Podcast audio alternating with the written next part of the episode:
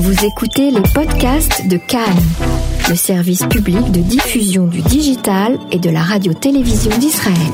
Olivier Rafovitch, bonsoir. Bonsoir. Alors Olivier, euh, vous avez 57 euh, ans. Oui. Vous êtes né euh, à Paris. Près de Paris. Près de Paris et vous êtes arrivé en Israël en 1981. votre aventure israélienne a démarré à l'âge de 18 ans 19. 19 ans. Alors qui êtes-vous Olivier Rafovitch? Je suis euh, un juif euh, qui est né en diaspora par le hasard de l'histoire, famille ashkénaze de père et mère, d'origine polonaise.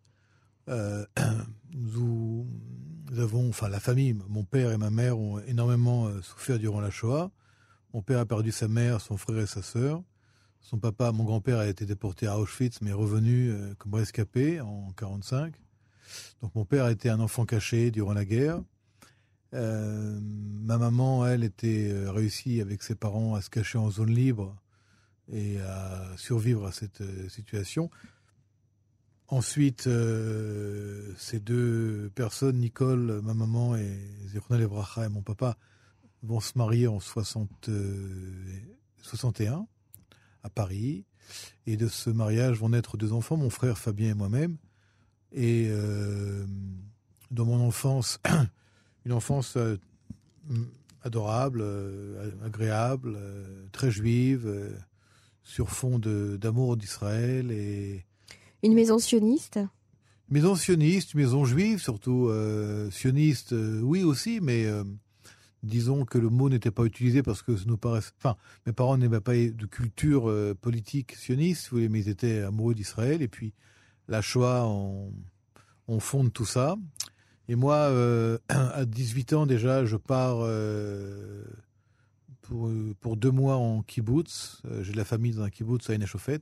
En vacances Vacances, voilà, un peu apprendre le pays. Et puis, euh, je, je, reviens en Paris, je commence mes études de droit à Assas. Oula, dans le fief de l'extrême droite. droite à l'époque. Du GUD. Et puis, entre les deux expériences, voilà, je fais mon alia en juillet 81, donc un an après avoir commencé droit, donc je ne termine pas droit évidemment. J'arrive en Israël et en Israël, jusqu'à aujourd'hui, une des études en Israël, sciences politiques, relations internationales, et je rejoins l'armée. Et... À quel âge vous avez rejoint l'armée? Je rejoins l'armée dans la Touda, donc j'étais relativement plus vieux que les Israéliens euh, à l'époque. J'avais déjà euh, 20, 20, 21, 22 ans déjà. Et là, vous faites une carrière militaire. Oui, enfin un petit peu d'ailleurs euh, au départ malgré moi, c'est-à-dire que je, je, je connais pas beaucoup. Euh, euh, J'ai une vision euh, où d'abord faut étudier, après euh, travailler. Et... Mais l'armée me plaît, l'armée m'intéresse énormément. Je rencontre des gens formidables et je me sens vraiment comme un poisson dans l'eau dans l'armée. L'uniforme de Tzal me rend très fier d'être israélien et je suis très fier de le porter. J'envoie des photos, je me souviens, à mes parents avec un drapeau à côté de moi. Mais c'est une époque où il n'y a pas beaucoup d'alliés à l'époque de France. Il faut savoir que c'est pas comme aujourd'hui. Euh... C'est-à-dire qu'on ne dépassait pas les 2000 personnes Non, beaucoup moins. À l'époque, il y a même une alliée négative. C'est-à-dire qu'il y a plus de gens qui quittent Israël que de gens qui font leur allié. Mm -hmm. Période difficile, grosse euh, problématique euh, économique. Mais moi, j'arrive avec mon rêve euh, israélien et puis l'aventure aussi euh, israélienne. Et donc. Euh... Et votre carrière à l'armée a duré combien de temps alors? Ma première fois, elle a duré euh, près de 20 ans. Puis ensuite, euh, je pars à l'agent juive à Paris pour trois ans. Alors attendez, on, vous restons ouais. un petit peu sur votre carrière militaire. Vous avez pendant 20 ans travaillé au sein de, de, de, la communication, enfin du service communication disons que, de disons, Tzal. Disons que parce que je parlais plusieurs langues dès le départ, je parlais quatre langues et, et j'avais déjà une formation on va dire d'études euh, supérieures dans sciences politiques. On n'est pas encore à l'époque de l'internet, on n'est pas encore à l'époque des réseaux sociaux. On n'a pas de téléphone portable. On n'a pas de téléphone portable. On a euh, le beeper mm -hmm. et on doit téléphoner euh, vite là où on est. Mais euh, je suis en fait, j'intègre l'armée en 85, mais très rapidement en 87, fin de 87 débute la première intifada. Et là, je me trouve dans une, dans une unité qui s'appelle euh, le Minal Ezrachi, l'administration civile des territoires. Donc c'est en fait, je suis dans le gouvernorat de Tzal et israélien des territoires de Judée-Samarie, qui était relativement euh, peu euh, comment dire, peu demandé par les, par les soldats qui préféraient en général les unités combattantes ou d'autres unités. Moi, j'arrive là-dedans parce que je suis universitaire et qui recherche en fait des gens pour pour s'occuper de choses que je ne connais pas. Enfin, je ne sais pas de quoi, il s'agit à l'époque. Je, suis tout neuf, je suis tout nouveau à l'époque. Je suis tout tout, tout neuf, tout neuf comme ça. et puis on me demande d'être l'officier de liaison avec le Shabak. Et ça me paraît intéressant. Et puis ensuite, euh, euh, donc débute l'intifada. Et puis là, débute euh, ce qui a, en fait, jusqu'à aujourd'hui, en fait, cette euh, incroyable, euh, je dirais, marée euh, journalistique, médiatique sur Israël par rapport aux Palestiniens, par rapport à l'intifada. Et je suis nommé d'abord assistant, puis ensuite porte-parole des territoires de Judée-Samarie, trois semaines avant la, la, première intifada. Et je me retrouve en fait dans un petit bureau qui faisait peut-être, je sais pas, il faisait peut-être 10 mètres carrés, avec un petit téléphone euh, noir sur ma table. Et, et face à tous les journalistes du monde entier. Face euh, au monde entier. Face au monde entier, tout d'un coup, euh, Bethel, à justifier les, les, actions et de Tzal. au départ, euh, action de Tzal, action d'Israël même. Et, et donc, je, je suis lieutenant à l'époque, mais j'ai d'un coup une position importante et je me rends compte en fait très vite de l'importance de politique, médias. Mais il faut, faut, quand même savoir que dans ma carrière militaire, j'ai toujours eu euh, des positions entre euh, le, je veux dire, entre euh, l'extérieur et l'intérieur de l'armée. Euh, j'ai toujours été en fait utile au service euh, de Tzal, dans les relations soit internationales de Tzal, soit les relations un petit peu plus sensibles de Tzal, mais toujours en tant que en tant que, je dirais, spécialiste de comment traiter l'information et la transformer pour qu'elle soit digeste, pour qu'elle soit recevable. Et vous allez justement utiliser euh, en, par la suite euh, cette capacité à traiter l'information dans un autre métier. On, on, en parlera un petit peu après, puisque vous avez été un des premiers à créer une chaîne d'information sur le web vrai. au tout le début. Premier, je crois, le premier, le premier hein, ouais. au début d'Internet. Voilà. Euh, Info Live pour la citer. Euh, donc cette carrière militaire, vous vous, vous la terminez euh, comment et avec quel je, je la termine quel statut? Je la termine en tant que lieutenant-colonel. Et j'ai mis en place et j'ai en fait dirigé euh, durant la seconde intifada le, le service euh, du porte-parole pour l'international de, de euh, où je mets en place sur une base qui était très petite un énorme service qui jusqu'aujourd'hui d'ailleurs existe, qui s'appelle Tevel, Tikshot Benloumi de Tzal. Et je crois que j'avais commencé, on était quatre ou cinq je finis avec des dizaines de, soldats et, de réservistes, et je crois qu'aujourd'hui c'est devenu encore beaucoup plus important grâce aussi aux réseaux sociaux qui intègrent ce service. Et euh, je m'étais rendu compte qu'il fallait absolument développer euh, la parole, entre guillemets, euh, de Tzal pour expliquer ce qui se passait. Auparavant, j'étais quand même été quatre ans le représentant de Dover Tzal pour le commandement du Nord, le Picoud Safon, où là je suis le porte-parole de Gabi Ashkenazi. Et je suis également le porte-parole du général qui s'occupe de la, de la, de la, comment dire, de la zone sud du Liban, qui était à l'époque le général de brigade Benny Gantz. Non, voilà, donc, euh, l'époque, en fait, Benny Gantz arrive comme euh, général du sud Liban parce que, auparavant, a été tué dans un attentat, euh, Erez Gerstein, euh, général Gerstein, dans lequel d'ailleurs, dans, ce, dans le convoi dans lequel je me trouvais. Et moi, personnellement, j'ai eu, euh, bon, j'ai eu euh, beaucoup de chance. Ça, ça reste un grand traumatisme pour vous. Bah, ça reste un traumatisme parce que c'est quand même une histoire euh, un peu, un peu fou, folle, dans le sens où je suis dans le véhicule qui est touché, mais je change de véhicule avant. Et donc, ce changement de véhicule m'a sauvé la vie. Et là, je vous parle aussi parce que j'ai changé de véhicule avant.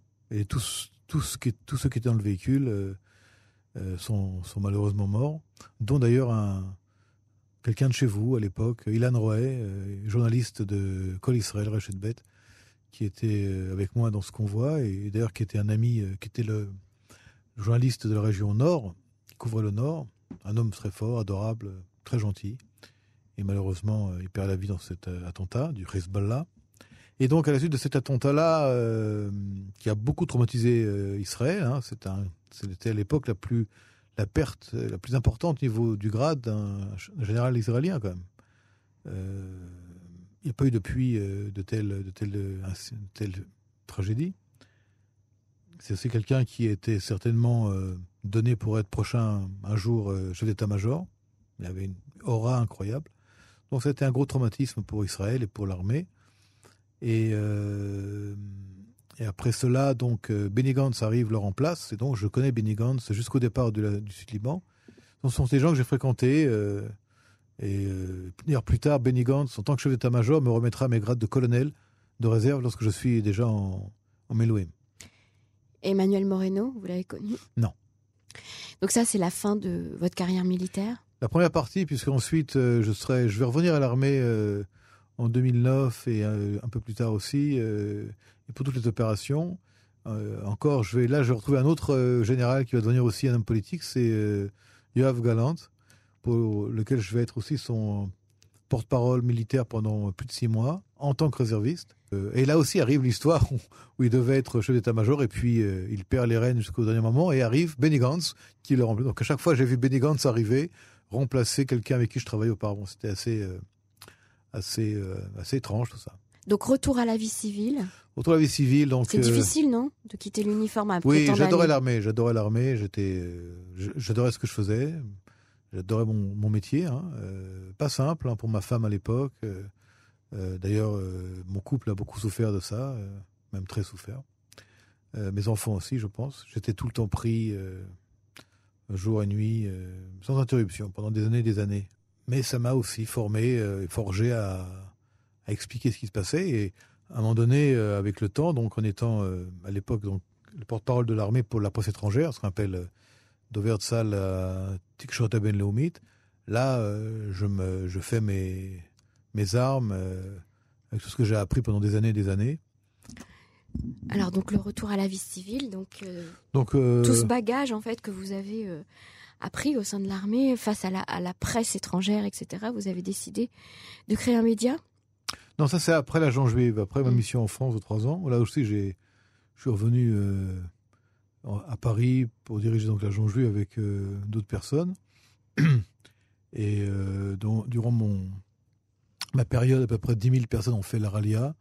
Mais je crois que j'ai quand même planté pas mal de graines. J'avais beaucoup aussi misé sur la, la presse et sur les médias à l'époque, qui n'étaient pas très utilisés par l'agent juif. Je, l'ai un petit peu euh, réveillé, un petit peu euh, sorti de, son, comment dire, de, la naphtaline euh, par l'agent juif, qui est d'ailleurs, pas à mon avis, toujours pas assez dynamique.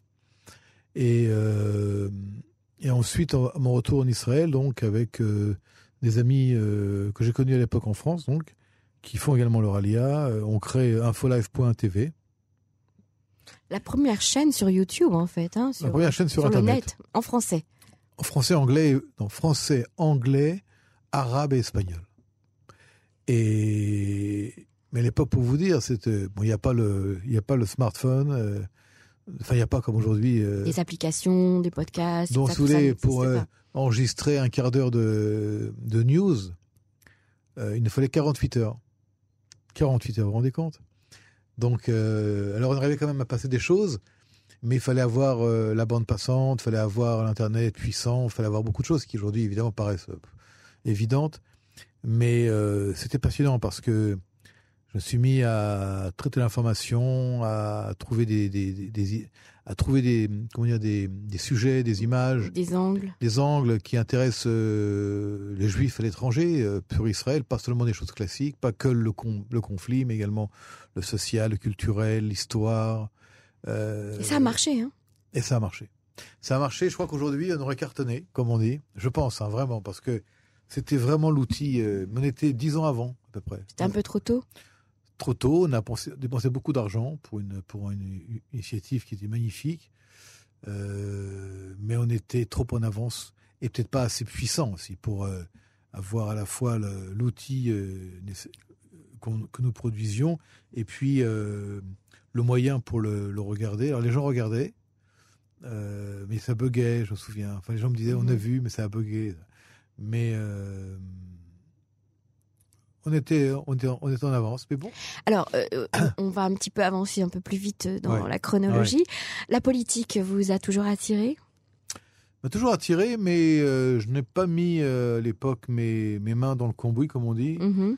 euh, pour, pour y aller. On m'a dit, eh, vas-y, j'y vais. Alors, je faisais, j'ai fait je sais pas, des centaines de conférences dans ma vie, dans le monde, en France, en Israël. Et vous avez rencontré beaucoup de politiciens? Beaucoup, mais euh, toujours en étant euh, euh, à côté, pas dedans, oui. Mhm. Et qu'est-ce qui vous a décidé un jour? Euh, disons que j'ai commencé à fréquenter des gens dans le monde politique qui m'ont dit vas-y. Et puis. C'est-à-dire vous avez eu des parrains, vous avez eu des, eu des, des parrains, mentors? j'ai eu des mentors, j'ai eu des parrains, j'ai eu que- quelques parrains qui m'ont poussé à rentrer. Maintenant, il faut savoir que dès qu'on s'engage, on s'engage. C'est-à-dire qu'on ne peut pas être politique et euh, rester euh, le même. C'est-à-dire que y a, on s'abîme un peu. Euh, C'est comme à l'armée, j'imagine. On non. endosse un uniforme non, et puis on. Non, non, Non non, justement pas du tout. Parce que l'armée, c'est, c'est justement, ça, re- ça, ça recouvre tout le pays. Lorsqu'on porte l'uniforme de salle, on est, on est Israël. Mhm. On n'est pas à droite, à gauche, au centre, en haut, en bas. On est, Mhm. on est Israël. Après, chaque soldat, chaque officier a ses idées, mais c'est pas le, l'armée empêche. Mhm. On n'a pas le droit de. Là, on se mouille quelque part. Alors, il y a des choses qui sont formidables parce que c'est intéressant d'être dans la, machine. Il y a des choses qui sont plus compliquées. Alors, quand on est habitué, c'est peut-être formidable. Mais je pense que même ceux qui sont des aguerris, aguerris à la politique euh, ne sortent pas indemnes de ça. On ne sort pas indemne de ça. Alors comment ce choix, comment avez-vous euh, choisi en, en- en âme et conscience, j'ai envie de dire, euh, un parti politique, un leader politique Alors aujourd'hui, vous, je le rappelle, vous êtes euh, pour la seconde fois sur la liste euh, de Israël qui est le premier parti russe euh, en Israël dirigé par Avigdor Lieberman. Non, c'est un parti russe, un parti qui est dirigé par quelqu'un d'origine russe, moldave. Mais c'est pas un parti russe. C'est un parti, un parti israélien avec des gens, effectivement, il y a à peu près 50% de, de gens qui soutiennent, qui sont d'origine russe, russophones, Mhm. et d'autres. On va dire Euh, un parti russophone, alors pas un parti. Mais non plus, il n'est pas non plus russophone. Le parti ne parle pas euh, parti, parti israélien. Mais, euh, euh, mais il s'adresse au départ à, à plus d'un million deux cent mille personnes qui ont fait leur allié de- d'ex-Union soviétique, mais aussi euh, des idées bien au-delà, heureusement d'ailleurs, euh, qui fait que c'est un parti. Vous savez, euh, les partis politiques euh, israéliens, au départ, ont été des partis colorés, soit par des couleurs idéologiques, soit des, couleurs, entre guillemets, de communauté. Mhm. En bien et en mal d'ailleurs, c'est comme ça. Mais c'est un parti, si vous voulez, qui est un parti de droite. Est-ce que c'est un parti populaire? C'est un parti populaire. C'est pas un parti qui est populaire partout. Euh, c'est un parti qui euh, euh, qui n'est pas populiste Mhm. parce que il dit des choses qui sont qui peuvent plaire à certains et déplaire à d'autres de manière très claire. Mais par exemple, la critique qui est faite par certains courants liés au parti orthodoxe ou au parti euh, au parti euh, Chasse ou à Israël, par exemple, euh, fait que le parti ne fait pas l'unanimité. Il n'y a pas de consensus. C'est pas un parti qui, euh, qui peut regrouper tout le monde. Mais il a un agenda intéressant dans le sens où euh, il remet en question. D'ailleurs, je pensais à ça en venant chez vous là. Il remet en question, euh, je dirais Israël. Qu'est-ce que nous voulons en Israël comme État? Non pas comme parce que des gens parlent d'Israël non pas comme un État, mais comme une notion biblique ou une notion même presque romantique. Alors c'est vrai, il y a aussi ça. Elle Mais- existe, cette dimension. Évidemment, bien sûr. Mhm. Mais ce n'est pas que ça. Par exemple, euh, certains courants ultra-orthodoxes parlent d'Eretz Israël et non pas de Médinat Israël. L'élément étatique, avec des lois euh, qui sont des lois euh, d'un État, hein, avec des obligations et des devoirs, ne sont pas pris en compte. Et nous, quelque part, dans ce parti-là, euh, nous voulons euh, euh, rappeler à ceux qui ont oublié que c'est pas un shtetl, ça, c'est pas, on n'est pas dans le dans un village, on n'est pas dans une rue. C'est un est- pays avec des frontières et une armée. des frontières, une armée, des problématiques, et puis chacun doit mettre son, son, comment dire, son, son, ses mains dans le, dans l'œuvre pour que le pays avance, parce que Sinon, c'est problématique. Alors, qu'est-ce qui a fait que vous vous êtes euh, engagé en politique? Vous avez le sentiment que vous pouviez apporter quelque chose à la société israélienne? Vous avez le sentiment que ce n'est que en politique, justement, qu'on peut faire changer les choses? Est-ce que vous avez été simplement propulsé en politique sans trop savoir? Euh, Est-ce que chez vous, c'est vraiment une décision euh, très réfléchie, très mûrie, ou, ou c'est une expérience vous avez souhaité vivre? Non, d'abord c'est très mûri, très réfléchi évidemment parce que c'est pas du tout une petite chose. C'est un parti. Euh, on est venu vous chercher ou c'est euh, vous qui êtes allé euh, vers les deux Les deux. D'accord. Les deux, les deux, mais il y a eu, il y a eu, il y a eu un, un, contact intéressant. Mais il faut savoir quand même que bon, là j'étais 16e, là je suis 15e sur la liste, donc 15e c'est quand même loin pour être élu. Hein. C'est un parti qui devrait faire normalement euh, autour de 7-8 mandats, peut-être 9, je ne sais pas, enfin j'ai pas encore les, on ne sait pas puisque mhm. le scrutin aura lieu. Donc déjà d'être sur une liste électorale à, une place. Euh... Bah, pour un francophone en Israël, c'est déjà rare. Je rappelle qu'il n'y a que trois personnes euh, qui, le sont. C'est pas seulement rare, c'est très dur. Alors que je salue d'ailleurs ceux qui y sont, si c'est euh, Yossi Taïeb pour Chasse ou Yom Tob Kalfon pour Yamina, parce que c'est très dur de rentrer dans un parti politique. C'est très mhm. dur de rentrer dans une liste, euh, d'y être à côté, de, faire du bruit, de chanter, de. de Qu'est-ce qui, qui, fait qu'on vous rentre dans une liste? Parce qu'on pense que vous allez euh, drainer avec vous un certain électorat ou est-ce que c'est pour le, le, votre personnalité? C'est tout, c'est tout réuni. Il faut mhm. savoir que les places sont très chères. On est bien compte qu'il y a 120 députés euh, à la Knesset, donc les places sont très très chères. Même si ce sont des places qui ne sont pas éligibles, vous êtes dans, dans le système. Mhm. système, vous êtes reconnu comme candidat, vous êtes officiellement candidat, vous devez passer euh, des commissions. Alors, parfois il y a des primaires, parfois il y a des commissions internes au sein des partis. Même ceux qui pensent que les partis sont euh, des décisions d'un seul homme, faut que faut que cet homme décide de, vous mettre vous et pas un autre ou vice versa. Alors justement, Victor Lieberman vous a confié, euh, euh, vous a vous a donné une place dans son aux, dernières élections et là il, vous a refait confiance. Pourtant les résultats n'étaient pas extraordinaires. Et puis vous vous étiez également présenté à la mairie de Tel Aviv aussi. Tout à fait. Euh, et là il vous refait confiance. Il se dit oui, l'électorat francophone en Israël. Il est, il est à, compte. D'abord il compte. Et puis, il y a un électorat francophone qui a voté pour Israël Béthénon. Mhm. Il y a un électorat francophone euh, qui ne s'exprime peut-être pas tous les jours sur euh, Facebook, qui est d'ailleurs euh, en Israël, parce que a beaucoup de gens qui s'expriment sur Facebook contre Lieberman ne vivent pas en Israël. Mhm. Il y a évidemment ceux qui y vivent, mais beaucoup n'y vivent pas. Ça, c'est les, les, boires de Facebook. non, non, il y a une grande masse de gens qui sont. Qui se permettent de juger. Non, ils se permettent, ils ont le droit de juger. Facebook n'interdit pas de juger ou mhm. d'exprimer, mais il y a quand même un, pas mal de gens qui euh, ont envie d'un État euh, avec une séparation entre la politique et les partis politiques religieux. C'est pas la religion, c'est pas le judaïsme. Évidemment qu'on est un parti, on est un État juif euh, par par définition, mais c'est l'influence. Vous affirmez votre identité juive et vous la. Évidemment, mais évidemment. Contrairement à ce qu'on a pu lire sur Facebook. bon, ça c'est des des stupidités malheureuses et des, des des mots malheureux. Oui, enfin, je pense que ces gens qui écrivent ça sont souvent à côté de leur. leur... Euh, Ce n'est pas parce que vous êtes dans un parti anti-religieux, en tout cas, qui lutte contre. Euh, non, on n'est pas anti-religieux, je répète, on n'est pas anti-religieux. Un parti qui essaye de séparer le, pouvoir euh, de la religion, on va dire, plutôt, hein, faire une séparation. La religion de la politique. La religion de la politique, c'est pareil, une séparation entre pouvoir, religion, pouvoir politique et religion. et, ça ne veut absolument pas dire que l'identité juive est niée ou. Bah, évidemment que non. Bah, mhm. évidemment que non, c'est absurde. Je, comme je rappelle quand même que tous ces gens qui sont arrivés ici, euh, qui sont souvent d'ailleurs accusés de ne pas être des, bons juifs, sont partis du RSS parce qu'ils étaient juifs et parce que là-bas, il y avait quand même pendant 70 ans euh, une dictature antisémite terrible. Alors, c'est facile de critiquer de loin comme ça. Vous savez, chaque juif euh, venant d'un pays différent pense que l'autre est moins juif que lui ou, différent. Mhm, mhm. Alors c'est vrai que les juifs français sont différents des juifs américains. Les juifs américains pensent que les juifs français sont moins juifs que les américains. Il faut savoir aussi que la vision américaine du judaïsme est tout à fait différente du judaïsme euh, européen et français en particulier. Hein, euh, ils nous prennent pour euh, des, des, gens qui viennent de l'Orient alors qu'ils pensent être des gens qui viennent de l'Occident. nous, on pense que ceux qui sont pas de France sont moins juifs que nous. c'est là où il y a danger. Le grand danger est là, c'est que quand on commence, nous, petits peuples juifs au, nombre, à commencer à se disputer, à commencer à vouloir définir qui est juif, qui n'est pas juif, combien il est juif, ça c'est très dangereux, c'est très, d'abord c'est nul comme approche.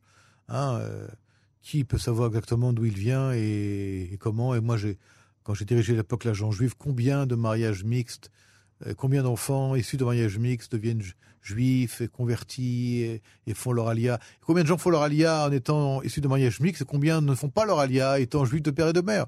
Je veux dire, après, euh, c'est quoi d'être juif? Est-ce que c'est d'être juif C'est seulement d'être euh, né de mère juive ou c'est aussi de venir ici et, d'avoir parfois peut-être euh, son père juif seulement, mais s'appeler Lévi au Cohen, faire ça, servir l'État et puis demain euh, sauver des vies ici? Euh, je ne suis pas moi rabbin ni ni je ne sais pas qui peut définir à part la Kadosh Baruch qui est un bon juif. Hein. Chez nous, il n'y a pas de clergé. Faut pas oublier ça. Donc aujourd'hui, il se met en place une espèce de, de, structure un peu clergé comme ça qui moi me déplaît fortement. Hein, entre un juif et Dieu, il n'y a rien. Il euh, n'y a rien. Euh, c'est tout. Il n'y a pas d'intermédiaire. Hein, euh, à différence des catholiques ou des autres, il n'y a pas d'intermédiaire. Donc ceux qui pensent que lui est plus que l'autre, est juif moins que l'autre, c'est très dangereux. C'est d'abord c'est faux. Et puis ils n'ont aucun aucun titre et aucune valeur pour juger du judaïsme des uns et des autres. Demain, vous êtes élu, vous avez un poste de député à la Knesset. Quels sont les sujets sur lesquels vous aimeriez travailler pour... Euh, Il y en a plusieurs. Euh, je vais commencer par euh, un sujet qui me tient à cœur. Je suis en train de le développer avec d'autres personnes. C'est le changement du... pour une action pour combattre l'antisémitisme à l'extérieur, pour défendre les juifs, mon peuple dans le monde Dans le monde, en France en particulier, parce que je parle la France, je connais bien et mieux que beaucoup de gens, évidemment. C'est le fait que nous continuons à nous battre sur un narratif qui n'est plus adapté à la, situation actuelle. Le, narratif pleurnicheur de la tragédie euh, qui n'en finit pas pour essayer d'expliquer aux goïms aux États dans lesquels se passent des choses graves qu'il faut euh, euh, s'occuper des juifs mieux que ça ce, narratif est, dépassé, est obsolète et à mon avis même peut renforcer l'antisémitisme. Donc lutter contre l'antisémitisme dans le monde avec de nouveaux moyens, de nouveaux, nouvelles méthodes et un nouveau narratif. Tout à fait. Mhm. Et, et, en, Israël même? Et en Israël même, euh, je vous dis franchement, j'adorerais, euh, et j'espère que j'adorerais créer, recréer une espèce de, de de ville ou de village euh, euh, pour ce judaïsme francophone qui a parfois du mal à s'adapter ici et euh, qui est un peu parfois perdu. Une espèce de village qui serait comme une espèce de, de base intermédiaire entre là-bas et puis leur arrivée ici. Euh, Alors c'est intéressant parce que justement le parti euh, auquel vous appartenez, un parti qui a eu euh, pendant longtemps le, le, le portefeuille de, de l'intégration. Hier, je crois hein. qu'il l'aura encore d'ailleurs, normalement. Oui, je pense qu'il va l'avoir encore. En tout cas, c'est important pour Israël Béthénou d'avoir ce portefeuille-là. Donc le, le sujet de, du migrant et de, de l'intégration est, est, un sujet qu'ils connaissent bien, en tout cas qu'ils savent traiter. Ils connaissent bien. Alors c'est vrai que c'est vrai. Moi, j'étais moi-même quelques mois conseiller euh, extérieur de la ministre de l'intégration, c'est très, très, compliqué de rentrer, de faire entrer le, sujet euh, français dans des structures qui sont tenues depuis des années par des fonctionnaires d'origine russe, qui n'ont pas la connaissance du sujet. Ils ne connaissent pas la, mentalité des Français. C'est pas ça, c'est que vous avez un million euh, deux cent mille russophones, mhm. à, peu, à, peu, près, je n'ai pas les chiffres exacts, et beaucoup moins de francophones qui qui, qui, qui, euh, euh, ont d'autres besoins, ont d'autres, euh, difficultés, qui et sont, mais voilà, ils sont très divisés aussi. En étant très divisés, ils n'ont pas réussi à créer une véritable force d'influence. Même si aujourd'hui il y a des structures et des initiatives multiples, d'ailleurs, il n'y a pas qu'une, pour unir ce, cette communauté francophone, si elle existe en tant que telle. Même, même le terme francophone, c'est pas que français, c'est, euh, elle n'est, pas capable, la preuve qu'elle n'est pas capable d'avoir, par exemple, comme les communautés éthiopiennes, juives, israéliennes d'origine éthiopienne ou d'origine russe, euh, des députés qui la représentent. Ce qui veut dire que les, partis politiques ont compris que, ou en, tout cas, pensent qu'il n'y a pas de, de, de, de, de, véritable électorat francophone. Donc s'il n'y a pas d'électorat francophone, il y a aussi une difficulté pour qu'il y ait. Est-ce qu'il pense qu'il n'y a pas d'électorat francophone ou est-ce qu'il pense qu'il y a un électorat francophone qui est acquis euh, à un parti comme le Likoud, par exemple?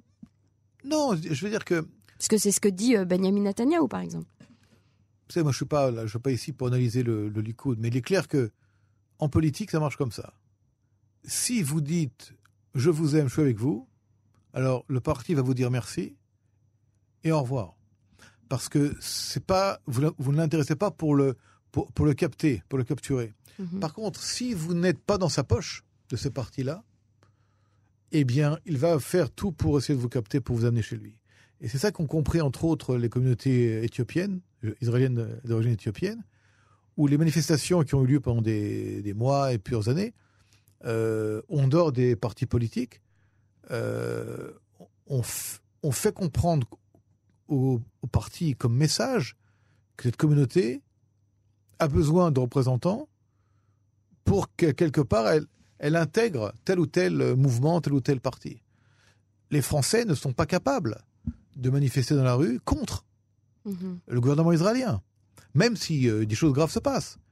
Elles, elles n'oseraient pas le faire.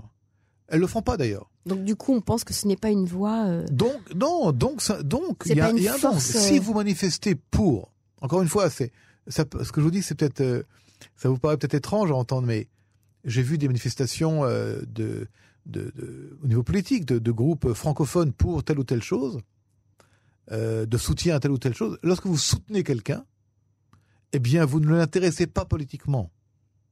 Parce que vous êtes avec lui. Donc, vous êtes avec lui C'est acquis. c'est acquis. Par contre, si vous ne, si vous ne le, vous êtes contre et vous êtes contre pour essayer d'être avec, voyez, c'est- Ah ouais, c'est- c'est c'est vraiment la psychologie de, de, de, de Et- l'électeur. et non, mais attendez, ça marche comme ça. C'est-à-dire Mhm. que, par exemple, aujourd'hui, euh, les partis politiques, là, nous sommes à moins de 15 jours des élections, les partis politiques cherchent ces voix qui ne sont pas acquises. Et s'ils ne sont pas acquises, eh bien, ils sont prêts, ces partis, à leur donner beaucoup pour les Mhm. avoir. C'est ça. comprenez? Si vous êtes acquis, vous êtes acquis, très bien. Alors moi, je j'en ai parlé à plusieurs fois des, des amis euh, de différents partis d'ailleurs, mais ils ne comprennent pas ce que je dis parce qu'ils pensent que leur soutien et leur amour inconditionnel suffit. Or non. Or justement non. C'est ça la politique. C'est que on n'est pas dans une relation normale. On est dans une relation d'intérêt, mais d'intérêt pur pour le pouvoir. Le pouvoir n'est pas de l'amour. Le pouvoir, c'est euh, des luttes d'intérêt, de l'intérêt pour ensuite influencer. Mais euh, je vous donne un exemple. En étant, en étant au parti de, de Israël Betteno, donc un parti qui au départ n'est pas un parti qui a attiré beaucoup de, de gens d'origine française, en y allant euh, et en, en faisant un travail de terrain important, euh, euh, en expliquant, en essayant de convaincre, c'est, puisque c'est mon action évidemment. Euh, je, je suis conscient que je convainc euh, pas tout le monde et que je vais avoir des, des réactions, mais c'est pas grave parce que Et les réactions, elles sont fortes. Hein. oui, mais c'est, Mhm. mais c'est bien. sont très anti. Oui, mais c'est formidable. Mhm. Je vous parle de ça. C'est là, si vous voulez, où euh, vous savez si oui ou non vous avez une influence quelconque. Mhm. Si vous êtes critiqué. Peu importe, euh, vous, moi, euh, les partis. Si vous n'existez pas, politiquement, personne ne réagit. Si vous existez, il y aura une réaction. C'est ça. Euh, même, même violente. Mais ce n'est pas grave. Nous sommes dans un, dans une, dans une, dans une, dans une, comment dire, dans une mouvance politique. C'est pas une mouvance euh, romantique. C'est pas une mouvance culturelle. Le politique, c'est la chose publique, hein, la chose publique. Euh, et, et, et, et, la chose publique euh, crée donc des, des antagonismes, et crée des, crée évidemment des critiques graves. C'est une expérience euh, enrichissante pour vous? Euh, je suis encore dedans, donc j'ai du mal à vous dire si c'est enrichissant Oui, ou il pas. faudra en parler après. Voilà, je pense que c'est c'est passionnant. Là, j'avoue que je suis encore, euh, on va dire, euh, euh, sous l'eau. Hein. Euh, j'ai pas encore mis mon tuba pour bien respirer à l'extérieur, donc j'ai du mal encore à voir en tant qu'expérience ce que ça peut être. Mais je pense que c'est une expérience dans le sens où je vois. Je, je vous donne un exemple, Emmanuel. Je me rends compte, là, à 57 ans, après plus de 40 ans en Israël, que nous sommes une vraie démocratie. Dans le sens où les voix comptent. Les voix comptent, chaque voix compte. C'est pas euh, on est élu, on n'est pas élu, Mhm. on gagne, on perd. On peut perdre, on peut gagner, mais on veut des voix. Et les voix, c'est des êtres humains qui sont là en Israël, impliqués euh, euh, parfois cœurs et âmes dans, leur- dans leurs actions. C'est formidable. Mais c'est une vraie démocratie. Olivier Rafovitch, merci pour ce témoignage. Merci à vous.